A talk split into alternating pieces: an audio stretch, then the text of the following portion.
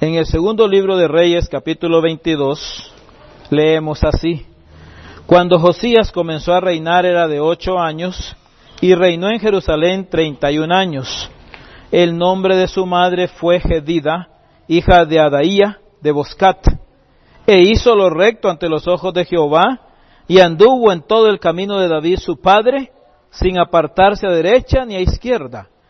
A los dieciocho años del rey Josías, envió el rey a Safán, hijo de Azalía, hijo de Mesulam, escriba, a la casa de Jehová diciendo, Ve al sumo sacerdote Hilcías y dile que recoja el dinero que han traído a la casa de Jehová, que han recogido del pueblo los guardianes de la puerta, y que lo pongan en manos de los que hacen la obra, que tienen a su cargo el arreglo de la casa de Jehová, y que lo entreguen a los que hacen la obra de la casa de Jehová para reparar las grietas de la casa, a los carpinteros, maestros y albañiles, para comprar madera y piedra de cantería para reparar la casa, y que no se les tome cuenta del dinero cuyo manejo se les confiare, porque ellos proceden con honradez.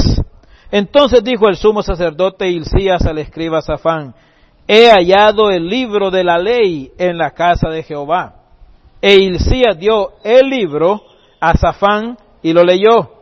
Viniendo luego el escriba Safán al rey, dio cuenta al rey y dijo, tus siervos han recogido el dinero que se halló en el templo y lo han entregado en poder de los que hacen la obra que tienen a su cargo el arreglo de la casa de Jehová.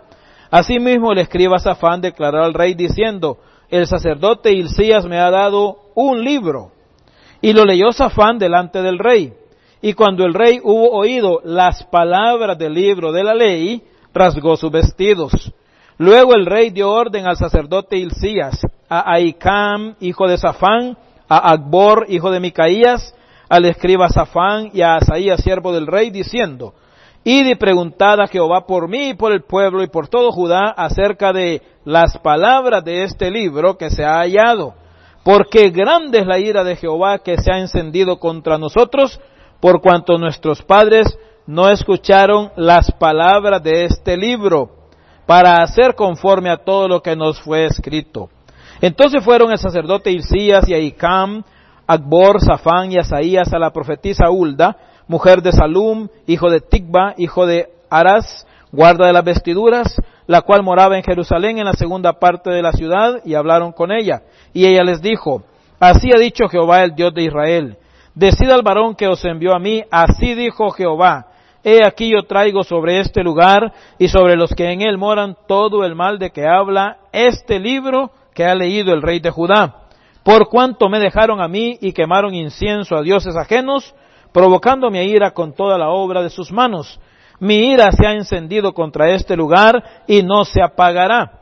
Mas al rey de Judá que os ha enviado para que preguntaseis a Jehová, diréis así, así ha dicho Jehová el Dios de Israel, por cuanto oíste las palabras del libro, y tu corazón se enterneció y te humillaste delante de Jehová, cuando oíste lo que yo he pronunciado contra este lugar y contra sus moradores, que vendrán a ser asolados y malditos, y rasgaste tus vestidos y lloraste en mi presencia, también yo te he oído, dice Jehová. Por tanto, he aquí yo te recogeré con tus padres y serás llevado a tu sepulcro en paz, y no verán tus ojos todo el mal que yo traigo sobre este lugar. Y ellos dieron al rey la respuesta. Interesante cosa que en este pasaje que nosotros hallamos acá se menciona mucho el libro. Vieron las palabras de este libro. La palabra de Dios, hermanos, ya ha llegado a nosotros en forma de un libro. A las manos de este rey Josías llegó en forma de libro. Sin embargo, sabemos que lo que él tenía a su alcance era el libro de la ley que nosotros conocemos como los primeros cinco libros de la Biblia.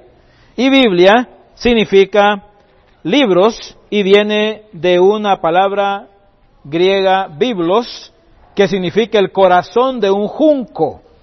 Es decir, de ahí, de ese material, se hicieron algunas ediciones de la palabra de Dios posterior a las primeras fabricaciones de los primeros escritos que tenemos en piedra, en ostracas, en pergaminos, en papiros, para llegar al papel que tenemos hoy en día.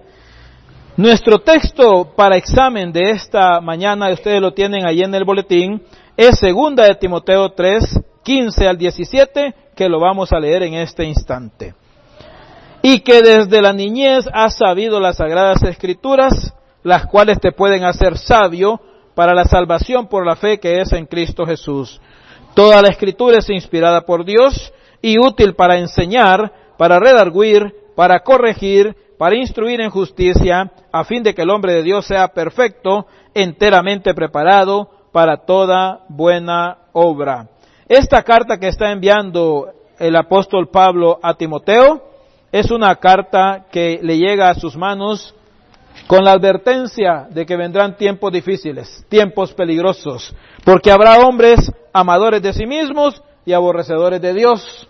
Son los últimos tiempos, dice la palabra del Señor, que como ya estamos de acuerdo, comenzaron cuando el Señor Jesucristo marca una diferencia en la historia de la humanidad, cuando la Biblia nos dice que el velo del templo se rasgó en dos, de arriba abajo. Y ahí empieza entonces el tiempo de los postreros días difíciles, en los cuales dice la palabra, como hemos venido viendo, que habrá hombres que serán engañadores de otros se estarán engañando a sí mismos y serán engañados también por otros. Y a consecuencia de esto, el apóstol Pablo le está escribiendo a Timoteo y le dice esto, y que desde la niñez has sabido las sagradas escrituras, las cuales te pueden hacer sabio para la salvación por la fe que es en Cristo Jesús. Miren, hermanos y hermanas, si hay alguien que tiene una oportunidad de desarrollar un papel fundamental en la niñez en Honduras y el mundo, es una mujer, una madre. Vean ustedes ahí cómo cuando comenzamos a ver nuestra ilustración, se nos habla de Josías, comenzó a reinar de ocho años y reinó en Jerusalén treinta y un años. ¿Y por qué se hace referencia a lo siguiente ahí? El nombre de su madre fue Gedidá, hija de Adaía de Boscat. ¿Por qué se hace referencia a su mamá? Seguramente desarrolló un papel fundamental en cuanto a que este varón pudiera tener acceso a las escrituras y pudiera reconocer la voz de Dios a temprana edad. Y es el mismo caso en el, en el, en el ejemplo que la palabra del Señor nos muestra con Timoteo. Mire cómo dice que desde la niñez has examinado, has conocido, has escuchado y has entendido, has tenido información de las sagradas escrituras. Habiéndose desarrollado ellos en un ambiente donde el idioma que se hablaba era el griego, koiné, que era el griego común que el pueblo hablaba, la mamá no usó el griego para esto, tuvo que haber usado el hebreo, porque ella estaba enseñando a su hijo con las sagradas escrituras, que es el nombre que ha venido tomando esa porción de la Biblia del Antiguo Testamento. Ha recibido diferentes nombres a través de la, de la conformación de lo que nosotros conocemos como el canon o la regla de medir, cómo un libro tiene el derecho de estar dentro del canon, o es decir, cumplir con los requisitos que Dios establece para decir que ese libro es autoritario, es revelado por Dios y tiene inspiración total, verbal y plenaria. Entonces, miramos una cosa antes de comenzar a considerar estos aspectos prácticos que nosotros podemos aplicar a nuestra vida personal, la historia, la situación histórica de esto, las escrituras son inspiradas, son instrumentales y son instructivas. Esa es una cosa que tenemos que estar muy de acuerdo nosotros. Son inspiradas, son instructivas y son instrumentales. Hoy mucha gente no se da cuenta de que hay una gran batalla a favor y en contra de la Biblia. En los últimos siglos ha habido una gran batalla y siempre ha habido batalla contra las escrituras.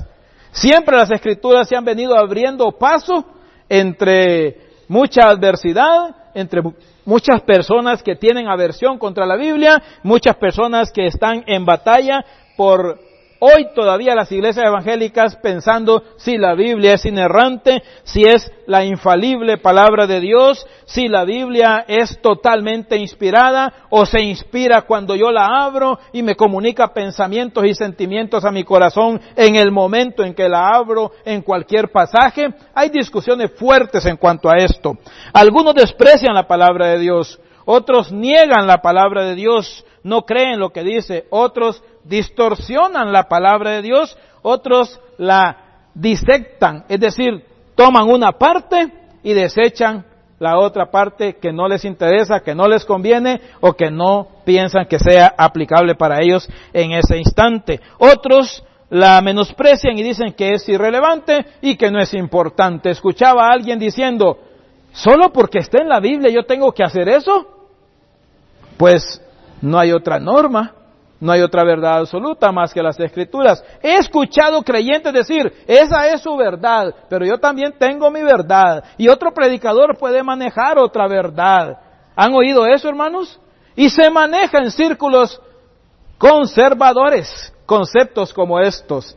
Y he escuchado consejeros y maestros diciendo, bueno, hoy vamos a ver qué piensa usted, qué piensas tú y qué pienso yo. Esta es una reunión amigable, esta es una charla, esto es como un ensayo y vamos a darnos oportunidad de sacar criterios para pasar un tiempo ameno alrededor de la palabra de Dios. ¿Han oído eso, hermanos, o no lo han oído? Yo sí lo he vivido, hermanos, en iglesias donde yo digo, Señor, ¿cómo está tu corazón en este instante? ¿Cómo estarás tú considerándonos a nosotros con tanta misericordia y bondad cuando tomamos esos criterios y esas decisiones para tratar un libro tan perfecto, tan santo, que contiene todo el plan de redención para la humanidad de parte de Dios. No hay que despreciarla, hermanos, no hay que negarla, no hay que distorsionarla, no hay que menospreciarla, sino que hay que deleitarnos en ella y hay que defender la palabra de Dios. Eso se llama apologética, la defensa de las verdades bíblicas. La palabra de Dios, hermanos, es un libro que está más allá de cualquier obra que se haya escrito en cualquier punto del mundo y en cualquier tiempo, en cualquier época, por cualquier persona, va más allá. Podríamos pensar tal vez si comparáramos eh, el río Ulúa con una quebradita que pasa por su colonia, tal vez que ha sido hasta embaulada. Así se podría comparar un libro de autoría humana en relación a la palabra de Dios. Podría compararse tal vez, no sé cuántos han visto un colibrí. ¿Han visto ustedes los colibríes? Qué bonito es ver esos pajaritos, ¿verdad? Cómo, cómo mueven sus alas tan rapidísimo, ¿verdad? Y están ahí tratando de extraer el néctar de las plantas. Pero ¿se imaginaría usted que un águila venga a posarse junto con un colibrí cerca de una flor? ¿Cómo usted lo compararía? Las alas del águila con las alas del colibrí ahí, ¿verdad? Muy pequeñín. Así viene siendo una comparación de la Biblia con cualquier libro que usted pueda pensar que es el mejor libro que haya llegado a sus manos. No hay forma de comparación entre la palabra de Dios y cualquier otro libro escrito. Es decir, en Honduras se va la luz muy constantemente, ¿verdad? ¿Sí o no? Y entonces usted ya tiene lista una vela para encenderla. Y ahí ya se defiende, porque ya lo pone en la grada, lo pone en la mesa, lo pone en el pasillo, y ya usted puede pasar. Y gracias a Dios por esa luz. Pero cuando amanece y usted mira la luz del sol, ¿cómo compararía la luz del sol con esa luz de esa vela que ha encendido su camino, que ha iluminado su camino? ¿Tiene comparación eso, hermanos? Es una, un, un extremo totalmente opuesto. Así es la palabra de Dios. Y esa es la palabra que Josías lee aquel día y se aterroriza. Y dice la escritura que nosotros debemos tener temblor cuando leemos la Biblia, hermanos. No leerla como cualquier cosa. No menospreciarla porque la puede comprar, metérsela a la bolsa o, o agarrarla en un celular y descargarla como quiera hoy. No, hermanos, el hecho de que Dios haya facilitado esa información y esa, esa manera de que usted pueda tener acceso a las escrituras, no quiere decir que no hay una batalla, que no hay un sacrificio, que no hay un esfuerzo y que no ha habido mucha sangre para que este libro pueda llegar a nuestro alcance hoy. Y para que llegara a las manos de Timoteo tuvo que haber sucedido muchas cosas. Y lo que vemos aquí nosotros es que Dios usó a su mamá y usó a su abuela. Qué cosa interesante, ¿verdad?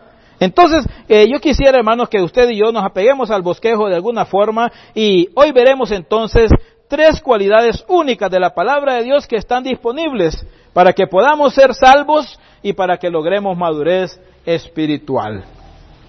Hoy en día, hermanos, esas son dos áreas de pleito también con nosotros, ¿sí o no?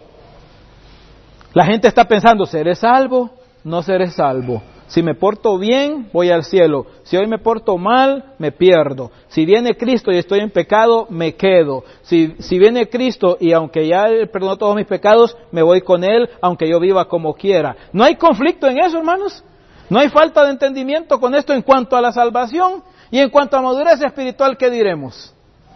¿Qué diremos? ¿Cómo andamos espiritualmente? Ah, eso es lo que dicen en la iglesia. Ah, eso es lo que dice la Biblia. Ah, eso es lo que hemos oído por años. Pero yo tengo que tomar una decisión y Dios tiene que entenderme. Dios tiene que perdonarme. Dios tiene que sacarme de este apuro. Falta de madurez espiritual. ¿Es cierto, hermanos? Si no le afecta a usted, a mí sí me afecta. Hay batalla en nosotros, hermanos, para determinar vivir conforme a la voluntad de Dios en su libro santo. Entonces lo primero que vamos a ver, una cualidad única de la palabra de Dios, es el potencial que tienen las escrituras que está disponible para todo ser humano. Tiene un gran potencial y vea usted, el conocimiento de la palabra de Dios a temprana edad te ofrece ventaja espiritual. Las palabras que yo puse ahí, las citas, usted puede leerlas después, se refieren a un niño aún no nacido. Imagínese usted, cuando la escritura se refiere ahí a un niño que puede tener ventaja en conocer las escrituras, aún está hablando de estando en formación en el vientre de su madre. De manera que nosotros podemos leer la escritura y esa criatura que está en formación puede sacar provecho de esto. Hay un gran potencial en la escritura. Los niños son personas a las cuales debemos de prestarle mucha atención y sacar tiempo durante el día, hermanos y hermanos, hermanas, para darles un pasaje de la escritura. No les va a gustar. ¿Sabe por qué? Porque son pecadores igual que usted y que yo. Ellos no quieren sentarse y estar quietos ante un libro. Eso es aburrido y peor si no tiene dibujos. Y peor para orar. Entonces, hermanos, necesitamos nosotros aprender que la Biblia tiene un gran potencial para acercar a los niños hacia la salvación. Timoteo aparentemente no había sido salvo todavía, pero conocía mucho de las escrituras. Y ese es el caso en las iglesias en América Latina, ¿o no? Los niños tienen información de la Biblia, conocen versículos, cantan cantos bíblicos, pero ¿son salvos? Hay que sacar una decisión de ellos, hay que examinar su corazón, hay que preguntarles cómo está tu relación con Cristo. Si te murieras esta noche, ¿dónde iría tu alma? Tiene que haber convicción en sus vidas, hermanos. No nos confiamos de que porque vienen con nosotros a la iglesia, puede tal vez que lo hagan porque no tienen otra cosa que hacer o porque no tienen dinero para moverse a otro lado, pero vienen, vienen con gusto, vienen con gozo, se deleitan en la palabra de Dios Aparentemente lo que vemos aquí es que Timoteo sí disfrutaba eso, sí se gozaba en la escritura, sí disfrutaba el tiempo con su madre y con su abuela cuando ellas le comunicaban la verdad de Dios, que desde la niñez ha sabido las sagradas escrituras, las cuales te pueden hacer sabio. Vea usted, tienen potencial, el dinamis, el poder, la capacidad, eh, la, la posibilidad de llevar a alguien a la salvación. Cuando la Biblia entra en una casa, ha llegado la luz a ese lugar.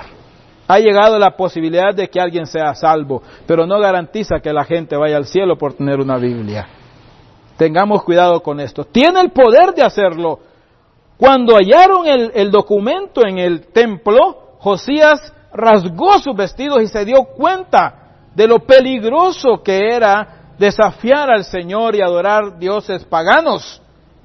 Y él toma una determinación y dice que su corazón se enterneció.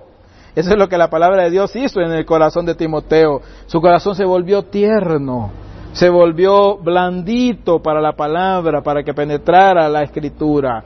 Hermanos y hermanas, hay gente difícil, hay gente dura. Hoy tratamos con personas en la iglesia que resisten la palabra de Dios. Toman el versículo que les agrada y desechan el que choca con sus acciones, con sus decisiones, con su pensar y con su sentir. Necesitamos, hermanos, darnos cuenta de que la Biblia tiene el potencial de guiarnos a la salvación. Y así lo dice el pasaje, te pueden hacer sabio para la salvación, pero la salvación es a través de escuchar ese anuncio y venir a una confianza depositada en el sacrificio de Jesús. Y eso es lo que está diciendo ahí. Por la fe que es en Cristo Jesús. Entonces, el conocimiento de la palabra de Dios a temprana edad te ofrece ventaja espiritual. El conocimiento de la palabra de Dios te puede proveer sabiduría e inteligencia. ¿De qué hablábamos esta mañana, hermanos? El conocimiento no es suficiente. La inteligencia no es suficiente. La experiencia no es suficiente. Necesitamos que el temor de Dios llegue a nuestro corazón para que haya fe, que nuestro corazón se ponga tierno, se ponga blandito, se conmueva ante el mensaje de Dios. Ahora mire, el mensaje de Dios era severo para el pueblo. No era un mensaje de Dios es amor y Dios te provee, Dios es tu pastor y te lleva por aquí, por allá. Está diciendo, voy a castigar a los infieles. Y el corazón de aquel varón se enternece ante un anuncio de juicio. Entonces nosotros debemos reconocer el poder de la palabra de Dios que puede guiarnos a la salvación. Una persona que es salva, en consecuencia, es sabia. Te pueden hacer sabio para la salvación. La persona que rechaza a Cristo, la persona que rechaza la Biblia, la persona que niega a Dios, no es sabia. La palabra dice, dice el necio en su corazón, no hay Dios. ¿Dónde está? ¿Quién lo ha visto? El necio no es sabio. Y por eso se aplican unas palabras bien fuertes en algunas versiones de la Escritura para hacer nombrar a los necios, insensatos y otras palabras más, más fuertes, insultantes hasta cierto punto en nuestro ambiente. Eh, miramos aquí, hermanos, la segunda cosa de nuestro bosquejo lo que, como debemos leerlo aquí, hermanos, es en el versículo 16, toda escritura inspirada por Dios es útil. Porque no hay artículo, en el idioma original no hay artículo. Para nosotros se facilita el, leerlo, pero no nos facilita la comunicación original. Es toda escritura inspirada por Dios es útil para varias cosas. Eso es. Toda escritura inspirada por Dios es útil. ¿Y cómo es este asunto de la inspiración? Quiere decir que ha salido de la boca de Dios, que ha salido del aliento de Dios, que ha sido respirada por Dios. ¿Cuántos tocan instrumentos aquí como trompetas o armónicas o dulzainas ¿Cuántos, cuántos hacen eso aquí? Algunos lo hacen, saxofón, por ejemplo. Sí, ¿verdad? Hay algunos que lo hacen. ¿Qué sucede cuando eso pasa? Eh, te dicen, tienes que soportarte en el diafragma, tienes que no haber comido mucho para ejecutar bien y manejar bien el aire, tienes que evitar los frescos helados antes de, cantar, tienes que manejar una dieta especial para esto, y entonces lo que va a pasar es una, es que va a salir el aire por, por, por las partes de tu organismo, va a llegar a tu garganta y va a salir. Eso es inspiración. Eso es inspiración. Cuando alguien toca un instrumento y todo esto ha, ha, pasado, ha sido transmitido, y eso es lo que figurativamente la palabra quiere decirnos cuando la Biblia es inspirada por Dios, que salió de la boca de Dios. Es inspirada plenaria y verbalmente. Cuando hablamos de plenaria y verbalmente queremos decir que las palabras, cada palabra de la escritura es inspirada por Dios. No solo conceptos y no solo pensamientos de la palabra de Dios. También cada palabra y ninguna palabra está puesta en la escritura para ocupar espacio. Ahora tenemos que entender algo y aclararlo y es esto. La inspiración plenaria y verbal de las escrituras está en los documentos originales. Lo que nosotros tenemos acá es una copia de los documentos originales, porque usted sabe que la Biblia fue escrita en hebreo, en griego y en arameo. Y de todos estos idiomas se ha venido a trasladar a nuestros idiomas o dialectos que manejamos hoy en día. Entonces la inspiración descansa en los documentos originales que Dios transmitió a un hombre para que él lo escribiera. Entonces, estos hombres fueron usados por el Espíritu de Dios no como una máquina, no como un robot, sino que Dios usó su cooperación orgánica, su cooperación activa para que ellos participaran en el proceso de comunicar la voluntad de Dios al mundo.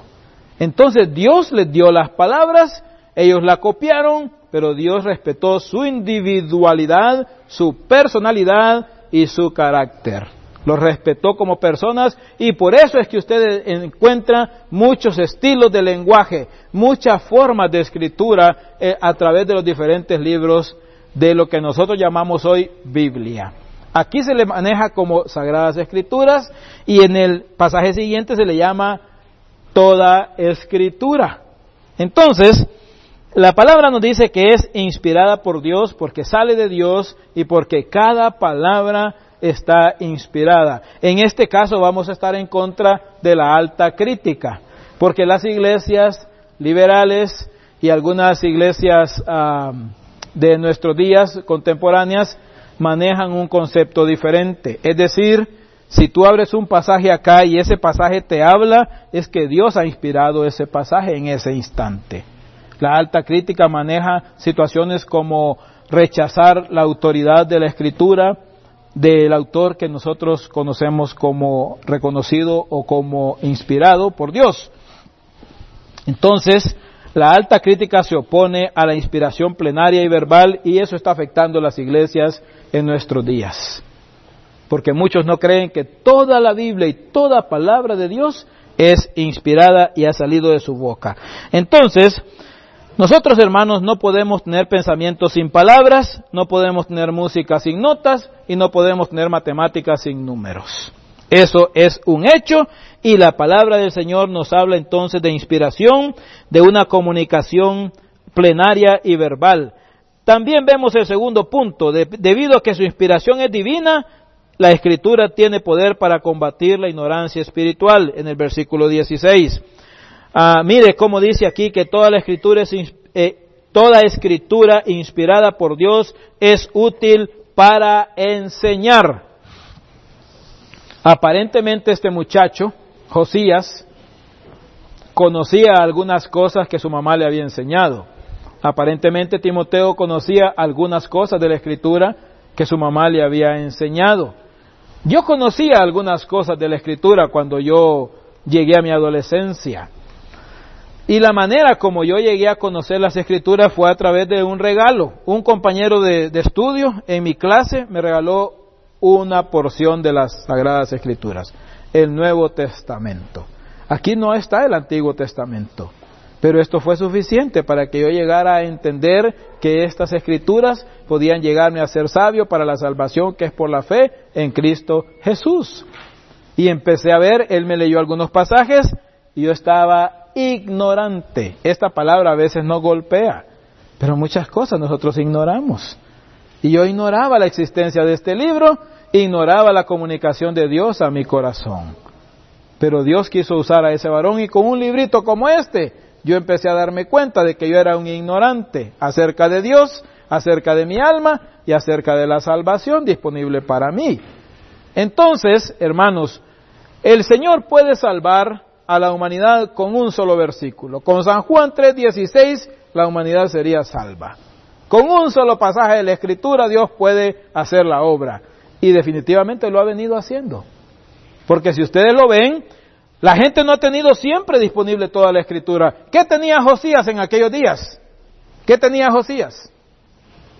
Si la Biblia comenzó a ser escrita más o menos en el año 1450 antes de Cristo y estos hechos acontecen en el año 850 antes de Cristo más o menos, ¿qué? ¿Tenía toda la Biblia Josías? No, usted no necesita toda la Biblia para ser salvo, pero sí necesita toda la Biblia para ser sabio. Ahora, ¿qué miramos nosotros? Cuando viene Timoteo a ser instruido por su mamá y por su abuela, ¿tenía toda la Biblia completa? Viene a ser el año 67 después de Cristo, más o menos. ¿Estaba completa toda la Biblia? Todavía no estaba completada, pero él llega al conocimiento de las Escrituras a un conocimiento inicial que le puede hacer sabio para la salvación que es en Cristo Jesús. ¿Cuándo este hombre llegó a ser sabio? ¿Cuándo llegó a ser salvo? Cuando Pablo lo toma aparte y le dice, ¿has oído acerca de este libro? Y él le dice, mi mamá me ha hablado, mi abuela me ha dicho algunas cosas, y yo te pregunto, ¿tú eres salvo? Y Pablo empieza a tratar con él y lo lleva a la confesión de su necesidad de arrepentimiento y de aceptar el perdón de Dios. Entonces la escritura es útil para enseñar. Ahora, Apoyémonos aquí en algunos pasajes como Romanos 12, versículo 7, por favor. Si usted lo tiene, lo lee para, para cortesía. Romanos 12, versículo 7, por favor. Y Romanos 15, 4.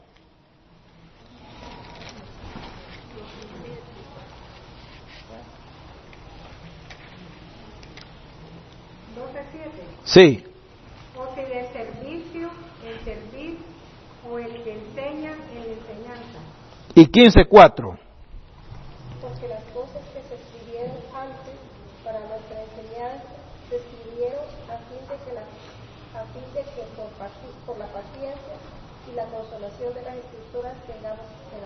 Mire qué referencia hace ahí.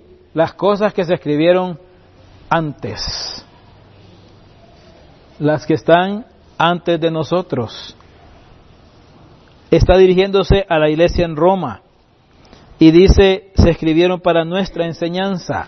Necesitamos ser enseñados por la Escritura porque ignoramos muchas cosas acerca del carácter de Dios. Para llegar a ser sabio y para llegar a ser salvo necesitamos las Escrituras y ese es el propósito de que estas Escrituras estén para nosotros disponibles hoy en día. Su utilidad es integral. Mire, es útil para enseñar, es un aspecto positivo, sí, ¿verdad? Es un aspecto positivo porque el que no sabe, pregunta, ¿verdad?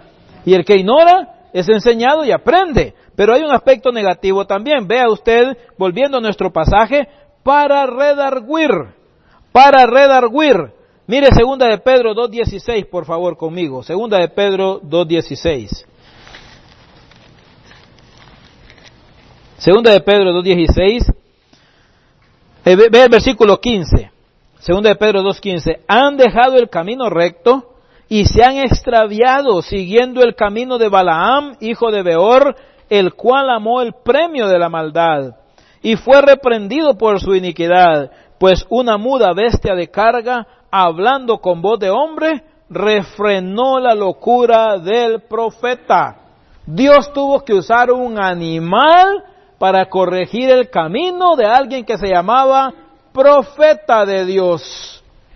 A saber cuántos animales tendrá que usar Dios hoy en día para rectificar el camino de muchos que también se están llamando profetas de Dios y están con un camino equivocado. Pero la Biblia tiene el potencial, la Biblia tiene el poder para enderezar el camino equivocado. Y eso es redarguir, corregir el camino errado. Aquel hombre quería ir por su propio camino y Dios usó un animal para no dejarlo pasar por el camino equivocado y enderezar su ruta. Hermanos, que no sea necesario que Dios use un animal para enderezar nuestras decisiones equivocadas. Vaya conmigo a 2 de Pedro 3.16. 2 de Pedro 3.16, por favor, mire que dice aquí, versículo 15, para tener el contexto.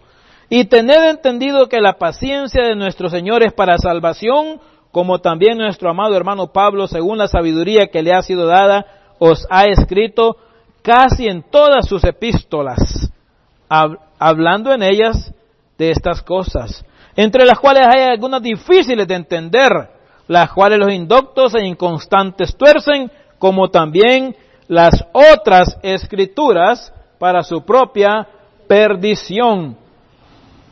Pedro está llamando a las epístolas que Pablo dirige a las iglesias las escrituras. Esto quiere decir que toda la Biblia es inspirada por Dios. Y toda escritura inspirada por Dios es útil para enseñar, es útil para redarguir, y es útil para corregir. Corregir, hermanos, quiere decir restaurar a una persona a su posición correcta o un mejoramiento de su vida y de su carácter. Yo recuerdo que cuando andábamos con un grupo de, que vino de Estados Unidos, nos fuimos a caminar por unas montañas ahí, ellos querían conocer ríos y, andar por uh, la selva que hay por ahí, por Winope, y nos fuimos, y habían dos guías por ahí, ¿verdad?, que iban adelante de nosotros, y estaban ya experimentados los guías, ¿verdad? Supuestamente, pero cuando estábamos allá arriba, el camino nada que ver con lo que habíamos recorrido en otras épocas. Hubo necesidad de detenerse ahí y de empezar a buscar cuál era el camino correcto y retornar a la ruta adecuada para hallar el camino de inicio. Y eso fue lo que hicimos. Tuvimos que cruzar por espineros, saltar cercos y vencer otros obstáculos ahí para regresar, pero al final regresamos ahí. Eso es corregir, eso es lo que hace la palabra de Dios. Cuando nosotros tomamos decisiones por nuestras propias ah, fuerzas y nuestra propia capacidad, experiencia o conocimiento o inteligencia, se vuelve necesario retornar al camino y la palabra de Dios puede hacernos volver a la ruta correcta. Y eso es lo que quiere decir este pasaje aquí. Es útil para redarguir, para corregir y para instruir en justicia. Y entonces tenemos que ver entonces que la letra C, debido a que su suficiencia descansa en la justicia divina. Esto se relaciona más con una palabra hebrea que significa ah, santidad y significa ah, la virtud o cualidad del estado de uno que es justo. En el sentido más amplio, es el estado de alguien que debe que está donde debe estar o ser quien debe ser, como ya leíamos en el libro de Proverbios. Una persona sabia es una persona que es lo que Dios quiere que sea. No estamos hablando de preparaciones intelectuales, académicas o mundanales o seculares, sino si nuestra vida refleja el carácter de Dios en nuestros tratos con la gente diariamente. Eso es sabiduría y eso es lo que puede hacer la palabra de Dios. Y entonces tiene aspecto negativo corregir, pero tiene aspecto positivo instruir en justicia. ¿A quién le gusta la disciplina divina? ¿O a quién le gusta la disciplina en general? Pero la palabra de Dios dice que es necesaria, ¿sí o no? Hebreos 12, versículo 5 dice que la disciplina, ninguna disciplina al principio parece ser causa de gozo, pero después produce fruto apacible de justicia a los que en ella han sido ejercitados. La Biblia nos habla de justicia y pues hay algunas citas por ahí, pero le quiero decir esto. Vaya conmigo a Romanos 6, por favor, para que veamos que esto, esta injusticia es la que se combate, según nos dice Romanos 6, versículo 13, y va a ser un poquito, de unos cuantos versículos que vamos a leer aquí en Romanos 6, en el versículo 13, para tener una idea mejor. Mire Romanos 6, versículo 13 conmigo. Ni tampoco presentéis vuestros miembros al pecado como instrumento de iniquidad, sino presentaos vosotros mismos a Dios como vivos entre los muertos y vuestros miembros a Dios como instrumento de eso es lo que hace la palabra, instruirnos en justicia, porque el pecado no se enseñoreará de vosotros, pues no estáis bajo la ley, sino bajo la gracia. ¿Qué pues? ¿Pecaremos porque no estamos bajo la ley, sino bajo la gracia? En ninguna manera. ¿No sabéis que si os sometéis a alguien como esclavos para obedecerle, sois esclavos de aquel a quien obedecéis, sea del pecado para muerte o sea de la obediencia para justicia? ¿Qué hace un creyente con incrédulos, hermanos? ¿Qué comunión tiene la justicia con la injusticia? ¿Qué parte el creyente con el incrédulo? ¿Qué hace usted asociándose con no creyentes?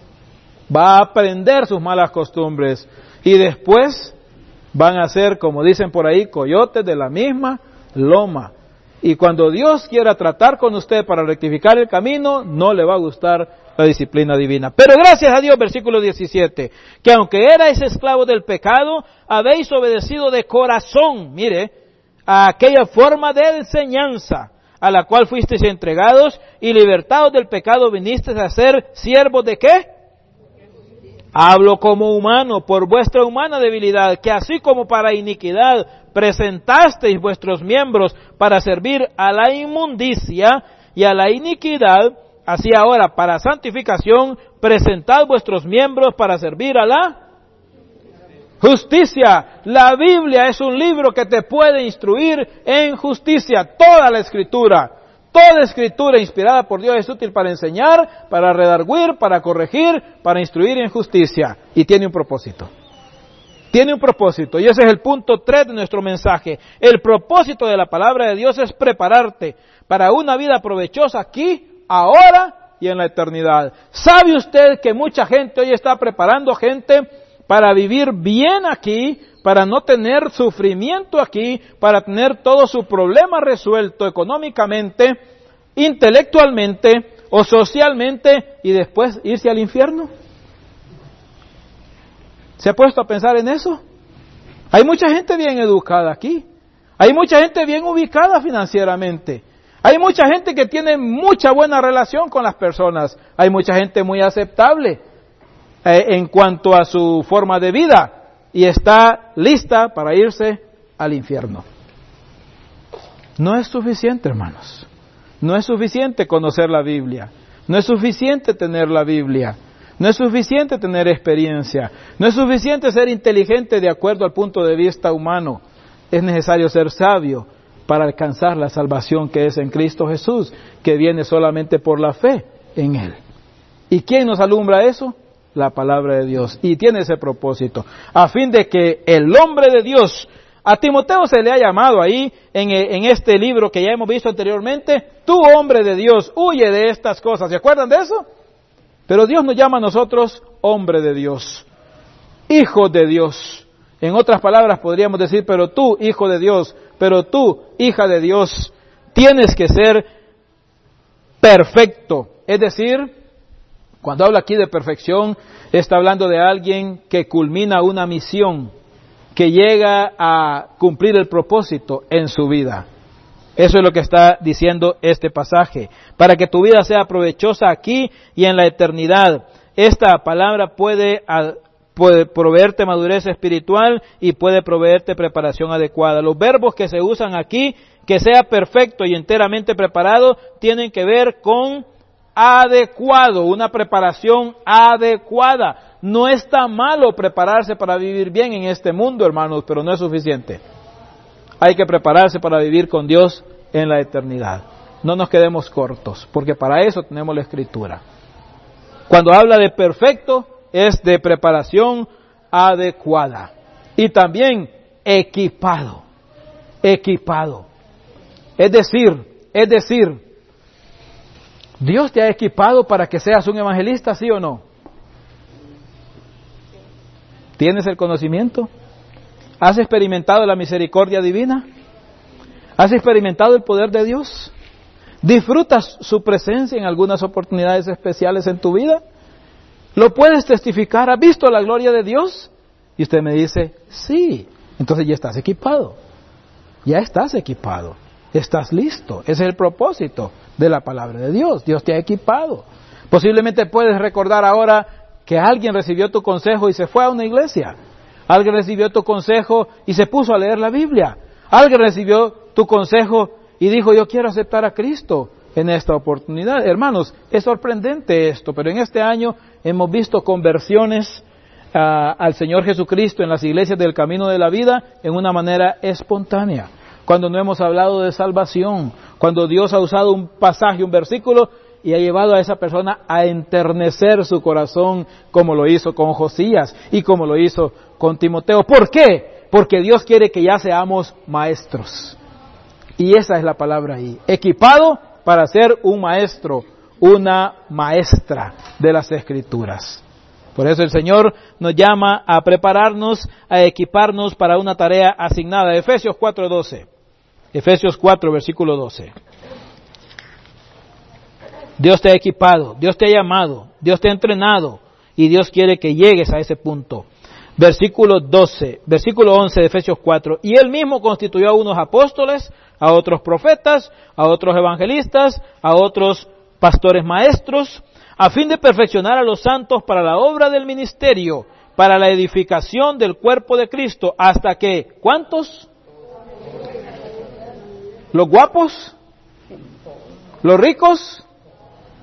¿Las mujeres? ¿Los hombres? ¿Los niños? ¿Los ancianos? Para que todos, todos lleguemos a la unidad de la fe y del conocimiento del Hijo de Dios, a un varón completado, a la medida de la estatura de la plenitud de Cristo. Eso es lo que puede hacer la palabra de Dios y es el propósito, que el Hijo de Dios sea perfecto, enteramente preparado para qué? Para compararse con otros y decir qué lástima que no eres salvo, que estás perdido. Yo tengo la verdad, ve tú cómo la consigues. Mire usted Efesios 2, versículo 10. Efesios 2, versículo 10. ¿Para qué Dios nos da la sabiduría para alcanzar la salvación. ¿Y para qué Dios nos hace salvos a nosotros, hermanos? ¿Para qué? No para jactancia, sino que dice porque somos hechura suya. Creados en Cristo Jesús, ¿para qué? Verdad, para buenas obras, las cuales Dios preparó antes que nacieras, para que anduviésemos en ellas, para que caminemos en ellas, para que nuestro andar espiritual sea maduro hasta el punto en que digamos, ya se lee ahí, ya dice ahí, meta. Hoy andaban corriendo muchos ahí, ¿verdad? Hay una meta seguramente, porque cuando quisimos nosotros a ver qué estaba pasando, ya decía ahí 10 kilómetros. Hay medición ahí. Y hay un punto al cual ellos deben llegar. Y ese, ese es lo que Dios quiere y espera de tu persona y de mi persona. Que en algún momento digas, ya veo allá, ya casi llego, tengo que batallar hasta llegar a esa meta. Y lo que te va a ayudar a llegar a esa meta es tu cercanía con la palabra de Dios, como lo hizo con Pablo y como lo hizo con Timoteo. Mire, tu vida puede proveer productividad aceptable ante Dios. Le voy a decir una cosa que yo escribí acerca de la Biblia aquí, o que más bien lo copié, lo busqué en algún sitio y lo copié porque me gustó.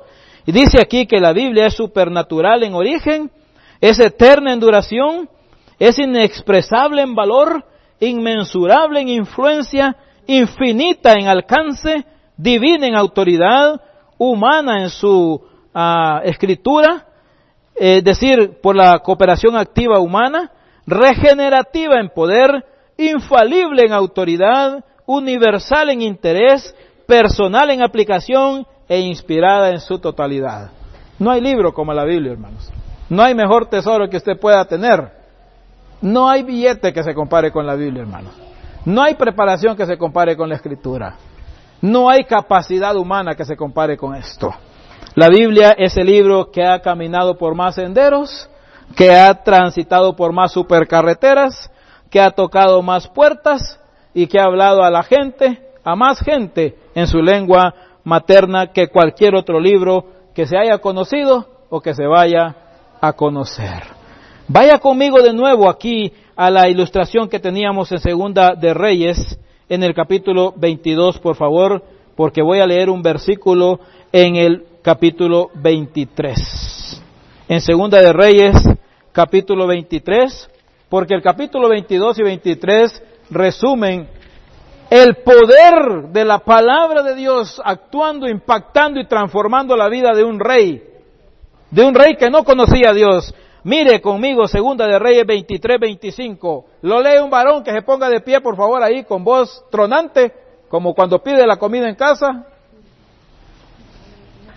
No hay, ¿verdad? Todos son mansos y sumisos. hubo otro rey antes de él que se convirtiese en Jehová de todo su corazón, de toda su alma y de todas sus fuerzas, conforme a la ley de Moisés. Y después de él nació otro igual. Y mire qué alcance de las palabras, hermanos. No hubo otro rey antes de él que se convirtiese a Jehová de todo su corazón, de toda su alma y de todas sus fuerzas, conforme a toda la ley de Moisés. Ni después de él nació otro igual. Que Dios haya dejado ese versículo para ese varón. ¿Creen que se está gozando hoy ese hombre? De que usted y yo podamos leer ese versículo y ver ese ejemplo, hermanos. Es increíble, ese versículo me impactó tanto cuando yo leí eso, hermanos. Yo le digo, ese hombre llegó a conocer a Dios de esa manera, con solo una porción de las escrituras, con solo conocer la ley de Moisés, el Pentateuco, los primeros cinco libros de la Biblia. Yo me llegué a convertir al Señor porque alguien me regaló esto, hermano. Simplemente usted no conoce el poder que tiene este librito.